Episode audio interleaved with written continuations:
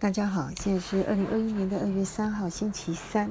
今天六十加的日常要跟大家分享的，还是每周三 news 九八在上午九八点二十到九点有一个四十分钟的经济学人的摘述，大腿非常值得听，因为啊，能够更准知道呢西方的观点，我们才能够更早的呃进行思考、判断、应应，同时呢，赶快采取行动。那这一周的重点跟感想呢，大概分为两部分，第一个。就是封面的故事，他画的是一个远处有一个核爆的军营，核武呢扩散的危机，看起来这个世界呢是不太平静啊。六家的感想是这样子啊，美国呢因为川普过去作为世界保护伞的承诺已经不被朋友相信了。即使拜登上任以后，虽然重申要保护盟友的承诺，但是呢，很明显的，他现在也是焦头烂额。目前的施政重点跟排序呢是内政优先，外交次之。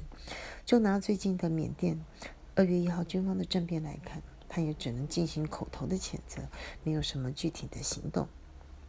那事实上呢，呃。核武这个问题呢，呃，很明显的，北韩的核武威胁正在上升，所以日本跟韩国非常的紧张，他们也很想要恢复自己的核武能力。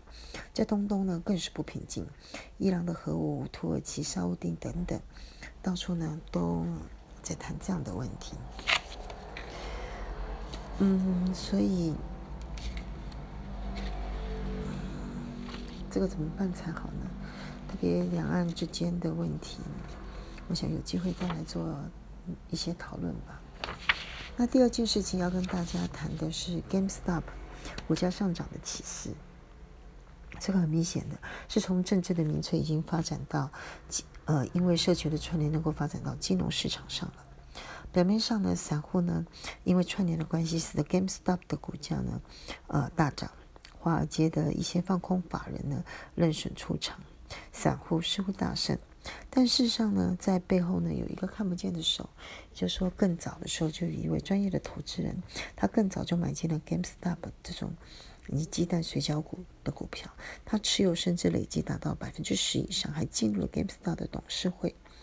后来呢，因为 Reddit 那个网络的传言是 GameStop 的股价大涨，那散户的加码，但是呢，没有人知道。这位持有百分之十以上的大股东，他目前还持有这些股票吗？还是他已经大获全胜出场了？最近呢，又因为网络的串联呢，开始做多白银或是特斯拉的股票，使得这些呃股价呢，可以在价格在当天呢，从百分之十以上的波动。其实这真是非常危险的。呃，总的来看呢，嗯，对散户我并不认为是有利的。以上。